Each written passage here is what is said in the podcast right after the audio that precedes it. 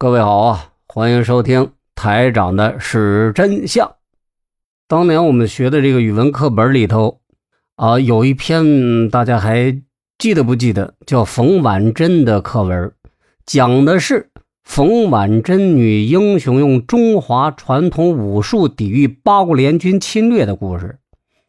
当时我们还年轻啊，以为冯婉珍真是牛逼厉害，中华武术真是厉害了。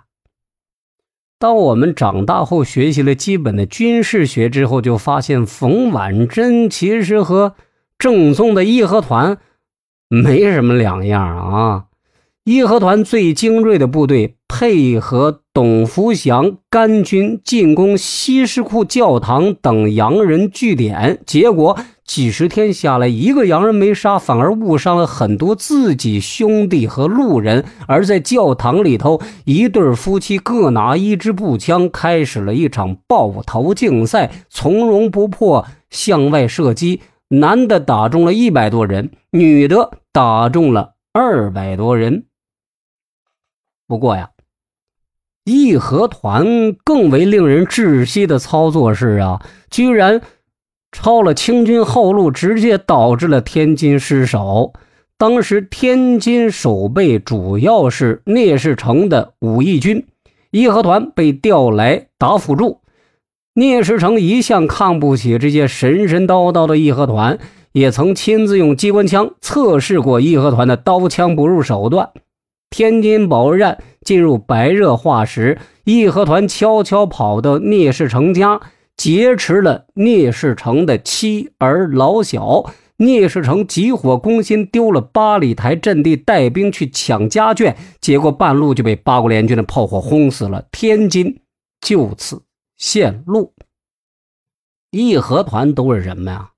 义和团都是一些智商低于二十的傻子跟神棍。承认义和团战斗力的慈禧、刚毅、载琦等。嗯嗯，也是一干弱智。八国联军眼看就要攻入通州，直取北京城。这些八旗废物们突发奇想，要用跳大神的方式挽救大清国。跳大神干嘛呀？那是满洲萨满教的传统啊，也是东北老爷们老娘们非常热爱的一项体育运动啊。经过八旗贵族的民主商议，慈禧老佛爷亲自拍板，大清国决定请三界伏魔大帝关圣帝君下凡，横扫八国联军，让大清国是称霸世界。对此呀，慈禧派人到五台山，请了一个得道高僧。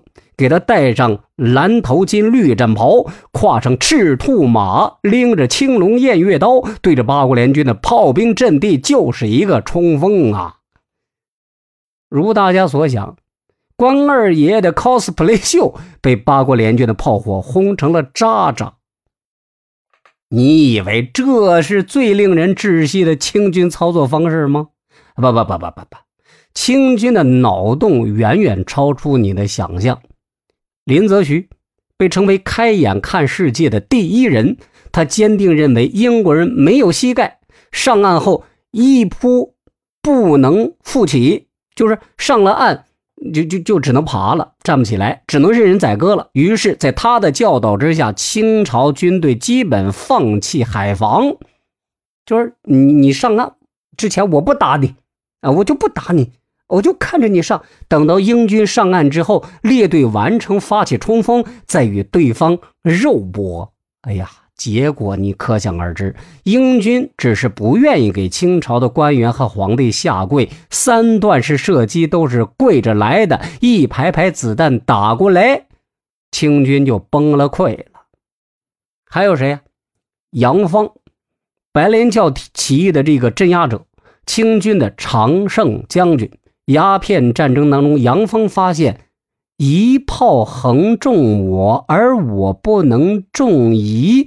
我居实地而已，在风波摇荡中，主客一行，安能操劝若此？必有邪教善术伏其内。什么意思？就是你在海上，我在岸上，我这还是固定的，不摇晃。你在海上摇摇晃晃，你还能打中我，还打不着你，肯定。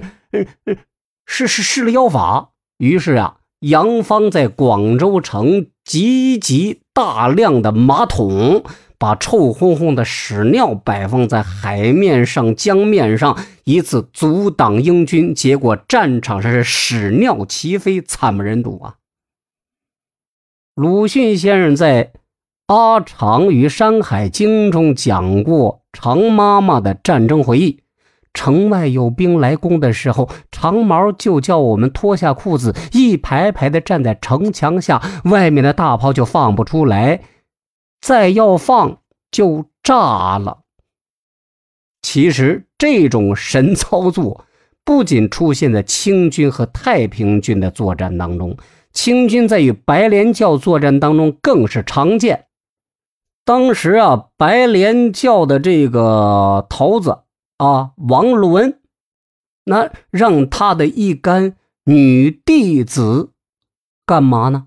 脱光光，一字排开，齐刷刷站在阵前。清军一看，哟呵，来狠的是吧？更狠，拔了自己体毛放进大炮里头，哎，不受任何影响。王伦又让青年男弟子全裸出战，清军更狠。派来一群老妓女、老阴客少阳，分分钟就把王伦给灭了。据说义和团也曾经征集大量妓女脱光衣服来克制八国联军的炮火，我没看到这方面资料啊，料想应该是真的吧。